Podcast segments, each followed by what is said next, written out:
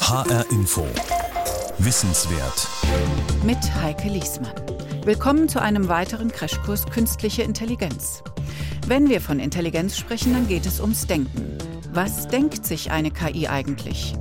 Die Idee dahinter ist ja, dass KI die Arbeitsweise des menschlichen Gehirns imitiert. Aber wie tut sie das? Von der Blackbox zum Glaskasten. Wir fragen heute, müssen wir wissen, wie und was Maschinen denken? Explainability, die Erklärbarkeit dessen, was beim maschinellen Lernen vor sich geht, oder dem, was wir künstliches Denken nennen, das beschäftigt eine ganze Reihe Wissenschaftler. Denn weil KI in immer mehr Prozesse unseres Alltags eingreifen wird, brauchen wir hier Transparenz und eben Erklärung, am besten von der Maschine selbst. Das ist aber gar nicht so einfach, denn KI, von Unternehmen eingesetzt, ist in vielen Fällen eine Blackbox. Die Firmen lassen sich nicht gern in die Karten schauen. Jan Eggers wird diese Blackbox ein Stück weit für uns öffnen, zumindest so weit, dass wir die Prozesse, die hinter KI stecken, etwas besser verstehen können. Und er greift dafür zunächst auf ein Beispiel zurück, das vor gut 100 Jahren schon einmal die Welt staunen ließ, so ähnlich wie wir heute staunend vor KI stehen. Es geht um ein Pferd, das rechnen konnte.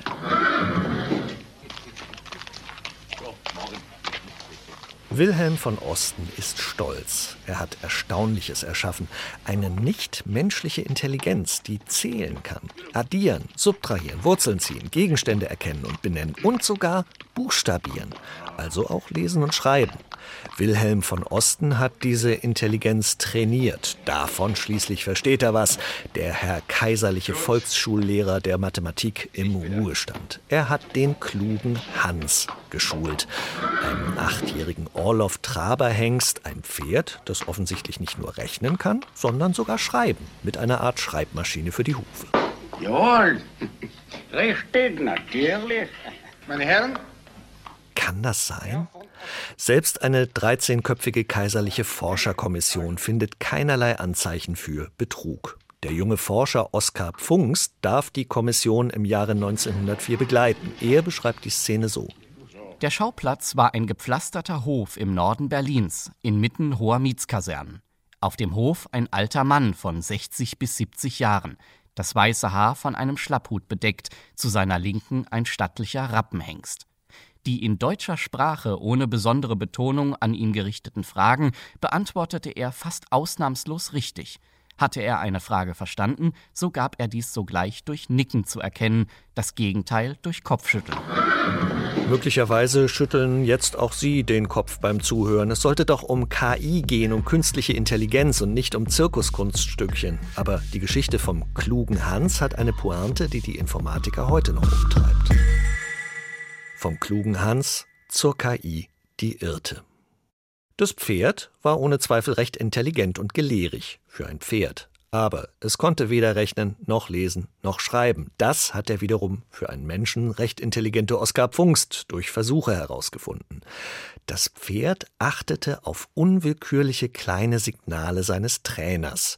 Wilhelm von Osten gab durch seine Körperhaltung zu erkennen, wann der Pferdehuf in der Nähe der richtigen Lösung war. Das Pferd hatte gelernt, diese sekundären Signale zu verstehen und sich gewissermaßen von seinem Besitzer fernsteuern zu lassen, ohne dass der es merkte. Eine erstaunliche Leistung, nur eben kein Beweis für Intelligenz. Das kann auch mit KI passieren. Ein Team deutscher Forscher hat den klugen Hans gewissermaßen in Software nachgebaut. Sie konnten nachweisen, dass ein Algorithmus zur Bilderkennung zwar korrekt Pferde von Autos unterscheiden konnte, aber nur, weil alle Pferdefotos zufällig unten links einen Copyright-Hinweis hatten, ein sekundäres Signal, das die Maschine sich merkte. Ein anderes Forscherteam hat eine lernende Maschine darauf trainiert, Wölfe von Hunden zu unterscheiden, aber sie haben die KI bewusst in eine Falle gelockt. Die Fotos der Wölfe zeigten allesamt auch Schnee, so dass der Computer letztlich etwas Falsches lernte. Vierbeiner auf Schnee gleich Wolf, Vierbeiner ohne Schnee gleich Hund. Diese Versuche dienen nicht dazu zu zeigen, wie wenig man künstlicher Intelligenz, also lernenden Maschinen, trauen kann. Die Forscherinnen und Forscher versuchen eher ein Problem zu lösen. Wir können zeigen, dass künstliche Intelligenz zu außergewöhnlichen Erkennungsleistungen fähig ist, aber wir können nicht so richtig erklären, wie sie das tut. Eine KI ist heute in der Regel eine Black Box, eine Maschine, die zwar funktioniert, aber über deren Inneres wir nichts Sinnvolles sagen können. Explainability, Erklärbarkeit, das ist die Forderung, diese Blackbox ausleuchten zu können. Sie ist eines der spannendsten Forschungsgebiete im maschinellen Lernen und sie ist eine Antwort auf eine zutiefst menschliche Frage. Sind wir bereit, der KI zu vertrauen? Vertrauen setzt voraus, dass wir verstehen, was die Algorithmen tun. Denn erst mit der Erklärung kann man nachsteuern, wenn die KI sich vergaloppiert hat. Warum die Blackbox nicht mit uns spricht. An dieser Stelle müssen wir einen Blick darauf werfen, weshalb es so schwierig ist, das Innere einer künstlichen Intelligenz zu erkunden. Nehmen wir mal das Beispiel von vorhin. Wir wollen einer Maschine beibringen, Hunde und Wölfe zu unterscheiden. Dazu brauchen wir erst einmal möglichst viele Fotos von Hunden und Wölfen, die wir, die Menschen, sortiert haben. Ein Stapel mit Wolfsfotos, ein Stapel mit Hundefotos.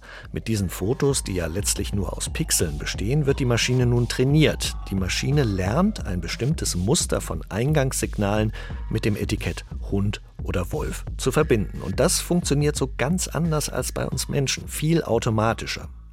Wenn wir Wölfe von Hunden unterscheiden, fließt unser Wissen über die Welt mit ein. Die Mathematikerin Hannah Fry schildert in ihrem lesenswerten KI-Buch Hello World, wie ein Mathematikprofessor mit seinem vierjährigen Enkel an einem Wolfshund vorbeikommt. Woher weißt du eigentlich, dass das kein Wolf ist? fragt der Professor. Und der Kleine antwortet: Weil, weil der an der Leine ist. Menschen lernen über Verstehen. Sie entwickeln eine Vorstellung davon, was einen Hund ausmacht und was einen Wolf. Die KI lernt nur einen Zusammenhang zwischen bestimmten Mustern von Eingangssignalen und dem gewünschten Ausgangssignal. Signale, die dann in der Software immer besser gruppiert und miteinander verrechnet werden, bis eine bestimmte Form von Eingangssignalen das Ausgangssignal Wolf oder Hund produziert. Der KI-Forscher und Pionier Judea Pearl hat das so ausgedrückt. Maschinelles Lernen sei vor allem dadurch erfolgreich, indem es uns zeige, dass bestimmte Aufgaben, die wir für anspruchsvoll gehalten haben, es eigentlich nicht sind. Pearl ordnet aktuelle KI-Algorithmen und maschinelles Lernen ganz unten in einer Hierarchie ein, die er die Leiter der Kausalität nennt. Auf der untersten Ebene beobachten lernende Systeme einfache statistische Zusammenhänge. Sie lernen zu assoziieren. Aha, wer die Bohnen dieser Pflanze zu sich nimmt, wird wach. Auf der nächsten Ebene lernen sie, diese Zusammenhänge bewusst zu erproben. Wenn ich wach werden will, dann kann ich mir aus den Bohnen der Pflanze morgens einen Sud brühen. Und es muss die richtige Pflanze sein, nicht nur irgendeine Bohne. Die Stufe der Intervention nennt Judea Pearl das. Noch weiter oben auf der Leiter der Kausalität ist die Stufe der Imagination. Was wäre, wenn es einen Superkaffee gäbe, der nicht nur wach macht, sondern klug, wenn ich auf Kaffee grundsätzlich verzichten würde, wenn Schweine fliegen könnten? Solche Fragen können sich schon Vierjährige stellen und sind damit jeder KI haushoch überlegen. Jemand, der helfen möchte, KI-Systeme auf die nächste Stufe zu heben, ist Niki Kilbertus. Der junge Informatiker forscht gemeinsam mit seinen Kolleginnen und Kollegen am Max-Planck-Institut für intelligente Systeme in Tübingen und versucht Maschinen die Möglichkeit zu geben, auch wenn dann Zusammenhänge zu erfassen diese Idee, ein, ein Modell im Kopf zu haben, mit dem man Welten simulieren kann, die so nicht passiert sind. Die klassische Was wäre wenn Frage oder wenn ich mich jetzt so entscheiden würde, was würde dann passieren, was würde mit der anderen Entscheidung passieren. Dazu muss man wirklich die kausalen Zusammenhänge verstehen. Das kann man nicht lernen, wenn man nur auf historische Daten blickt. Aber nichts anderes tun KI-Systeme derzeit, in unserem Beispiel die vom Menschen vorsortierten Wolfs- und Hundefoto-Datensätze. Deshalb kann man sie auch nicht fragen, warum sie etwas entscheiden. Ein Blick in die Blackbox. Zusammengefasst, KI, künstliche Intelligenz, ist nicht intelligent. Wenn wir die lernenden Maschinen mit unserem Verstand vergleichen wollen, dann nicht mit menschlichem Verstehen, sondern eher mit erlernten Reflexen, so wie ein Hund auf seinen Namen zu hören lernt oder ein Pferd wie der kluge Hans den Zusammenhang zwischen unwillkürlichen Bewegungen eines Menschen und einem gewünschten Verhalten erlernen kann. Anders als bei Pferden, Hunden und Menschen steckt bei den Maschinen eine Menge Mathematik dahinter. Nun sollte man meinen, dass es das leichter macht, den erlernten Zusammenhängen nachzuspüren. Denn anders als ein Gehirn können wir einen Rechner ja anhalten und uns jeden einzelnen Zahlenwert des Programms ausgeben lassen. Nur leider wird das schnell unübersichtlich. Lernende Maschinen, die Bilder erkennen sollen, arbeiten mit neuronalen Netzen. Das sind Programmstrukturen, die sich ganz grob an den Verschaltungen von Nervenzellen im Menschen- und Tiergehirn orientieren. Statt Nervenzellen sind bei den Maschinen in neuronalen Netzen viele kleine Rechenwerke miteinander verschaltet. Aus einer kleinen Zahl Eingangssignale, sagen wir den Bildpunkten eines Fotos, sollen sie eine Zahl von Ausgangssignalen produzieren. Dazu wird die Einstellung der vielen kleinen Rechenwerke immer wieder angepasst. Ein Mechanismus namens Backpropagation passt die Einstellungen an, so ähnlich wie ein Klavierstimmer immer wieder an jeder einzelnen Seite dreht, um das Instrument in Stimmung zu bekommen. Nun hat ein Klavier 230 Seiten. Die Anzahl der Werte in einem neuronalen Netz zur Bilderkennung geht in die Hunderttausende wenn nicht sogar in die Millionen. Die hatten von solchen tiefen neuronalen Netzen gesprochen, mit diesen Millionen und ganz vielen Parametern und kleine Berechnungseinheiten, die da irgendwas machen. Das ist Christian Kersting, Professor für KI und maschinelles Lernen in Darmstadt. Auch er und seine Mitarbeiter suchen nach einer Lösung für das Problem der Erklärbarkeit. Also das Einfachste ist zu sagen, ich möchte verstehen, wie ein neuronales Netz im Prinzip funktioniert. Das kann ich, weil ich kann zwar jetzt nicht diese Millionen von Parametern im Kopf haben, aber ich kann Ihnen sagen, okay, bei dieser Eingabe wird jetzt das in der nächsten Schicht, also in den nächsten Neuronen, in diesen kleinen Einheiten berechnet und dann wird wieder das berechnet und wieder das berechnet. Äh, ist es das, was wir wollen? Nein. Wir wollen ja irgendwie eine Erklärung, ein Verständnis vielleicht, mit dem wir was anfangen können. Und für dieses Verständnis nützen einem die inneren Zustände nicht. Aber man kann die Maschine dazu bringen, ein wenig genauer zu zeigen, worauf sie besonders schaut. Und jetzt kann ich mir überlegen, welche Eingabe relevant war für die Ausgabe. Also man, man lässt das Netzwerk gefühlt rückwärts laufen und fragt sich daraus, kann ich jetzt, wenn das ein Bild war, zum Beispiel sagen, ah, dieser Bereich im Bild, der war wichtig, um zu sagen, das da, was ich dort sehe, ist ein Mensch. Und dieser andere Bereich, der war dafür nicht so wichtig. Christian Kersting setzt dafür unter anderem einen Algorithmus namens LIME von Forschern an der University of Washington ein. Die haben das Beispiel mit der Maschine entwickelt, die Wölfe und Hunde unterscheiden sollte, aber tatsächlich auf den Schnee im Hintergrund schaute, statt auf das Tier. Und sie haben typisch amerikanisch sogar ein kleines Werbevideo dafür produziert. Let's say we have a machine learning system that can detect wolves. We can look at accuracy and at some of the predictions, and they may look good. Ein System, das Wolfsbilder erkennt und, wenn wir uns die Erkennungsrate anschauen, sieht die soweit gut aus. Das System produziert dann Fotos, in denen die entscheidenden Bildpunkte farbig markiert sind. Bei den Wolfsfotos ist das dann eben nicht der Wolf, sondern der Hintergrund mit dem Schnee. Und so kann der Mensch sehen, dass das System zwar vielleicht die richtigen Entscheidungen trifft, aber aus den falschen Gründen. Welche Wirkung hat welche Ursache? Die Antwort auf diese Fragen geht weit über akademisches Interesse hinaus. Stellen Sie sich vor, Sie sind Patient im Krankenhaus und die KI sagt, wir würden in Ihrem Fall nicht noch eine Chemo machen, sondern wir würden jetzt einfach in die Palliativtherapie übergehen. Auf Deutsch gesagt, es ist Zeit für Sie zu sterben. Und dann sagen Sie als Patient, halt, ich will aber, dass mir das erklärt wird. Dieses Beispiel hat der Professor für theoretische Philosophie und Neuroethiker Thomas Metzinger schon einmal an anderer Stelle im Crashkurs KI beschrieben. Ihm ging es dabei um die Ansprüche des Patienten auf Information, aber das kluge Hans-Phänomen bedeutet, dass die Antwort noch aus einem anderen Grund wichtig ist. Was, wenn die KI, die das Röntgenbild analysiert, mit Bildern trainiert wurde, in denen noch Spuren der Anmerkungen des Radiologen sichtbar waren? Können wir sicher sein, dass die KI allein den Tumor analysiert und sieht und nicht irgendwelchen anderen Hinweisen gefolgt ist, wie zum Beispiel diesen vergessenen Bleistiftspuren?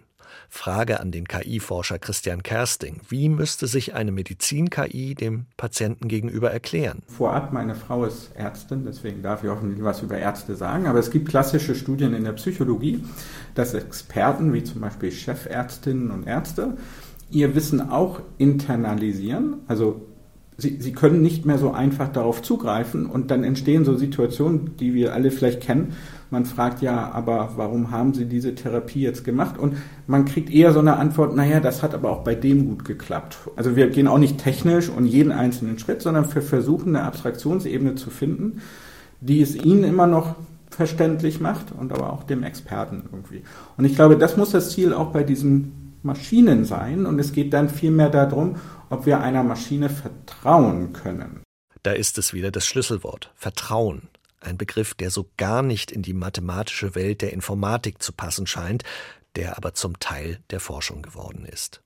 Wann sind wir Menschen bereit, den Entscheidungen einer KI zu vertrauen? Dazu hat Christian Kersting ein interessantes Experiment gemacht. Er hat Studentinnen und Studenten vor ein KI-Programm gesetzt, das immer wieder beim Nutzer nachfragte. Habe ich diesen Datensatz richtig beurteilt? Ist das Ergebnis richtig und sind die richtigen Daten berücksichtigt? Jetzt kann die Maschine dem Benutzer, also dem Menschen sagen, guck mal, das ist meine Erklärung. Also meinetwegen unten das Copyright wird äh, hervorgehoben. So wie in dem Beispiel, bei dem die KI Pferdefotos erkennen sollte. Dann kann der Mensch sagen, du, richtige Vorhersage, aber echt blöde Erklärung. Und dieses Signal, dieses Feedback kann man mathematisch wieder ausnutzen, dass diese Maschine weiterlernen kann. Tatsächlich sorgte dieser Austausch nicht nur für eine besser funktionierende KI, sondern vor allem auch für mehr Vertrauen bei den Testpersonen. Gerade am Anfang, wenn die KI zu Beginn ihres Trainings noch eher schlechte Vorhersagen traf. Mechanismen, mit denen eine KI beim Menschen nachfragt. Dieser Idee traut der KI-Forscher Christian Kersting einiges zu. Da sind wir sicherlich noch sehr, sehr weit weg von. Aber ich will nur darauf hinweisen nochmal, also Erklärungsmethoden sind ganz aktuelle Forschung, gibt es ganz viele tolle Arbeiten zu, aber da müssen wir halt auch noch ein bisschen weiterarbeiten. Einer, der von einer anderen Richtung daran forscht, wie KI sich besser erklären kann, ist Niki Kilbertus. Wir haben ihn vorhin schon einmal kurz kennengelernt. Er beschäftigte sich mit der Frage, ob man Kausalitäten, also wenn-dann-Zusammenhänge, in die Logik der KI-Systeme übersetzen kann. Aus den Daten werden dann kleine Grafiken, in denen Pfeile beschreiben, welche Ursache welche Wirkung hervorruft. Die Annahmen dahinter muss allerdings immer noch ein Mensch liefern. Also ich kann nicht aktuell ein System bauen, das einfach nur Daten aus der Welt aufnimmt und dann solche kausalen Zusammenhänge findet oder irgendwie gut ausdrücken kann. Es funktioniert in sehr speziellen Fällen, wo man irgendwie weiß, dass wirklich alle Eventualitäten schon in den Daten vorkommen. Aber im Allgemeinen müssen wir immer damit starten, dass wir Annahmen treffen und dafür benötigt es menschliche Intelligenz. Zumal das mit dem Wenn und dem Dann gar nicht so einfach ist, auch für uns Menschen nicht. Rauchen verursacht Krebs. Diese Aussage ist für uns heute eine banale Feststellung, aber der Weg dorthin war mühsam. Nicky Kilbertus erzählt die Anekdote von Ronald Fisher, einem britischen Statistiker, der in den 20er und 30er Jahren des vergangenen Jahrhunderts die Methoden der modernen Wissenschaft mit begründete. Allerdings war Fischer nicht nur ein brillanter Kopf, sondern auch ein überheblicher Kotzbrocken und zudem starker Raucher. Als in den 50er Jahren immer mehr Mediziner einen Zusammenhang zwischen Rauchen und Lungenkrebs beobachteten, führte er unterstützt von der Tabakindustrie, einen bizarren Kampf zur Verteidigung des Nikotins, indem er alternative Erklärungen lieferte. Vielleicht war es ja so, dass die Menschen mit einer genetischen Neigung zu Lungenkrebs besonders oft zur Zigarette griffen. Oder dass Rauchen die Beschwerden von Lungenkranken linderte. Am Ende konnte die Wissenschaft Fischers Einwände widerlegen, aber die Geschichte unterstreicht einen Grundsatz. Korrelation ist keine Kausalität. Dass die Anzahl von, sagen wir, Störchen und Babys in Deutschland zurückgeht, heißt noch nicht, dass das eine die Ursache ist und das andere die Wirkung. Wer ein Wenn mit einem Dann verbinden will, braucht mehr als einen statistischen Zusammenhang. Er braucht ein Erklärungsmodell. Algorithmen in kausale Zusammenhänge in Erklärungsmodelle umwandeln, die entscheidenden Daten für die Nutzer kenntlich machen und bei uns Menschen nachfragen. All das sind vielversprechende Explainability-Ansätze. Wenn es den KI-Forscherinnen und Forschern so gelingt, dass die KI für uns Menschen keine Blackbox mehr ist, gewinnen die Menschen und die Maschinen. Wir werden klüger, die KI wird besser. Die verschlossene Blackbox. Oder wie überzeugen wir Mark Zuckerberg? So spannend und vielversprechend die Explainability-Forschung ist, sie hat einen Fehler. Sie setzt voraus, dass die Programmierer die Transparenz überhaupt wollen. Dort, wo Transparenz am wichtigsten wäre, weil KI-Algorithmen längst im Einsatz sind, wollen das die Firmen häufig nicht, die diese KI gebaut haben. Auch wenn es wichtig wäre, mehr zu wissen und zu verstehen.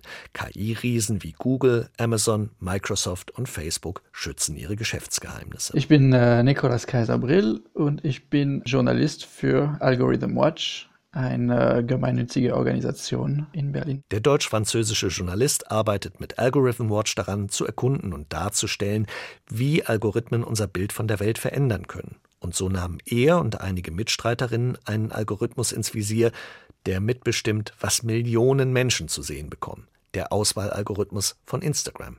Instagram gehört zu Mark Zuckerbergs Facebook-Imperium. Und das Interessante ist, dass es gibt fast keine Information zum Thema, wie Instagram tatsächlich funktioniert. Facebook sagt, dass äh, was wir im Instagram zu sehen bekommen, spiegelt unsere Interessen und das ist alles.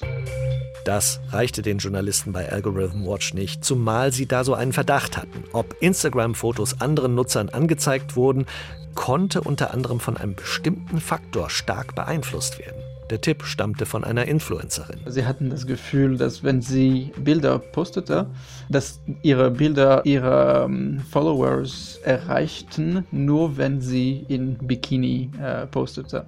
Und wir wollten dieses Statement verifizieren. Hatte der Instagram-Algorithmus gelernt, nackte Haut zu bevorzugen? Nicolas und seine Mitstreiterinnen sichteten Patentschriften von Facebook, in denen beschrieben wurde, wie der Algorithmus vorherzusagen versucht, welche Instagram-Fotos Nutzerreaktionen auslösen. Und um das zu machen, analysieren Sie, ob es Männer oder Frauen im Bild sind oder wie viel Haut zu sehen im Bild ist. Das allerdings ist allenfalls ein Indiz, kein Beweis. Einblicke in die Black Box des Instagram-Algorithmus bekamen Nicolas und sein Team dadurch nicht. Also bemühten sie sich, die Black Box so genau wie möglich bei der Arbeit zu beobachten, um dadurch Rückschlüsse ziehen zu können, was sich im Inneren abspielt. Sie entwickelten ein Browser-Add-on, ein kleines Programm, das bei knapp 30 Freiwilligen ihre Instagram-Zugriffe analysierte. Und damit hatten wir Einblick auf ihren eigenen Instagram-Newsfeed und diese Daten haben wir dann gespeichert und analysiert. Und damit könnten wir zeigen, dass Bilder von InfluencerInnen, die Haut zeigten, tatsächlich mehr Wahrscheinlichkeit hatten, in dem Newsfeed zu sein. Und das war statistisch signifikant oder anders gesagt, es konnte kein Zufall sein. Ob die Vorliebe der untersuchten Feeds für nackte Haut nur ein kluger Hans-artiges Nebenprodukt der verwendeten Trainingsdaten war oder von Facebook so gewollt, das war so nicht herauszufinden, schon gar nicht von Facebook. Die dürre Reaktion auf die Rechercheergebnisse stimmt doch gar nicht, fehlerhafte Analyse, viel zu wenig Einzelfälle, Punkt. Der Instagram-Algorithmus zeige einfach nur die je nach Nutzer interessantesten Bilder. Was aber interessant heißt und was den Ausschlag gab, das hätte man vielleicht mit Explainability-Ansätzen wie dem vorher erwähnten Lime-Algorithmus gut darstellen können. Aber von Facebook gab es dazu kein Sterbenswörtchen. Müssen wir also Facebook und all die anderen Riesen dazu zwingen, Erklärmechanismen in ihre Algorithmen einzubauen? Könnte man machen, sagt Nicolas Kaiser-Brill, aber das setze ein Vertrauen in Facebook voraus, das er dem Konzern nicht entgegenbringt. Man könnte Gesetze schreiben, damit Facebook und Co. Explainable AI einsetzen müssten. Das Problem ist, dass äh, sie könnten ihre ähm, Systeme so bauen, damit sie nicht die ganze Wahrheit wiedergeben äh, würden. In Deutschland haben wir sehr viel Erfahrung damit, mit Volkswagen und äh, die anderen Autohersteller, die äh, solche Lügenmechanismen gebaut haben. Möglicherweise ist das der Grund, warum Explainability gar nicht so eine große Rolle spielen wird. Wenn Erklärungsmechanismen in die KI eingebaut werden, müssen wir auch dem trauen können, der sie eingebaut hat. Siehe VW. Die Grenzen der Erklärbarkeit. Ein unabhängiger Algorithmen-TÜV. Diesem Gedanken kann der Maschinenlernexperte Christian Kersting von der TU Darmstadt etwas abgewinnen, auch wenn er tendenziell staatlicher Regulierung seines Forschungsgebiets skeptisch gegenübersteht. Also ich finde schon, ähm, so wie in der Medizin äh, Medikamente müssen geprüft werden, müssen, glaube ich, Algorithmen, die wichtig sind und die auf die Allgemeinheit zugelassen werden, werden auch nochmal speziell irgendwie geprüft werden. Also das finde ich sehr natürlich und da können wir uns sicherlich von der Medizin auch viel abgucken. Aber ich finde es eben auch wichtig zu sagen, es zeigt uns, dass wir nicht immer ganz richtig sind und perfekt sind und die Maschine kann uns helfen unter Umständen irgendwann genau das immer festzustellen. Bei der Analyse der Arbeit einer KI wird immer wieder herauskommen, dass die Maschine von den Menschen mit den Beispielen für Entscheidungen zugleich ihre Vorurteile übernommen hat. Umgekehrt haben die Menschen eine fatale Neigung, die Entscheidungen von Algorithmen als wissenschaftlich fundiert zu akzeptieren. Die Algorithmenforscherin Katharina Zweig in Kaiserslautern hat das erlebt. Sie erzählt von einem Forschungsprojekt, an dem sie beteiligt war. Es ging um ein Empfehlungssystem für Kinofilme, das ziemlich merkwürdige Empfehlungen gab. Aufgrund eines mathematischen Fehlers empfahl es Fans der Liebeskomödie Pretty Woman auch das Science-Fiction-Spektakel Star Wars. Klar, sagten sich einige Forscher daraufhin, wer großes Hollywood-Kino mag, bekommt mehr davon empfohlen. Da hat die KI schon recht. Und Pretty Woman gehört wie Star Wars zum großen Hollywood-Kino. Die Menschen erfanden sich also eine Geschichte, um sich die Entscheidungen der KI zu erklären, auch wenn diese falsch waren, ohne zu wissen, was da der wirkliche Auslöser war. Und das hat mir schon gezeigt, dass wir Menschen sehr schlecht sind darin, abweichende Ergebnisse, die eigentlich völliger Unsinn sind, auch als solche zu erkennen, solange es irgendwie noch eine Geschichte gibt, die wir uns dazu erzählen können. Ja, aber das ist doch fürchterlich gefährlich. Wenn wir Menschen so angelegt sind, dass, wenn wir Menschen so angelegt sind, dass wir uns immer irgendwie rückwirkende Geschichte erfinden dazu, ne? Irgendwie eine Story, dann sind wir doch leichte Beute für die Algorithmen. Ja, und das sind wir tatsächlich und deswegen braucht es auch einen Prozess, der sicherstellt, dass das nicht passiert sagt Katharina Zweig, die übrigens vor Jahren Algorithm Watch mitbegründet hat, die Organisation, für die heute der Journalist Nicolas Kaiserbrill arbeitet. Er skizziert, wie so ein Prozess aussehen könnte. Im Idealfall würden die Behörden äh, Zugang zu Trainingsdaten haben aber auch zu den Produktionsservern. Und damit könnten Sie wirklich testen, wie äh, das Algorithmus funktioniert. Trainingsdaten alleine bringen leider nicht sehr viel. Einblick in die Blackbox. Transparenz darüber, wie Algorithmen arbeiten und entscheiden, das entsteht nicht von selbst. Wir, die Gesellschaft, müssen die entsprechenden Regeln erst schaffen. Denn dass beispielsweise Facebook von selbst für klare, erschöpfende und richtige Erklärungen sorgt, das Vertrauen darauf dürfte eher eingeschränkt sein. Von der Blackbox zum Glaskasten. Warum wir wissen müssen, wie und was Maschinen denken. Das hat Jan Eggers uns erklärt in seinem Crashkurs KI über Explainability. Diesen und die anderen KI-Crashkurse finden Sie auf hinforadio.de und in der ARD Audiothek. Für Schulen in Hessen stehen sie als Unterrichtsmaterial kostenfrei zur Verfügung. Mein Name ist Heike Liesmann.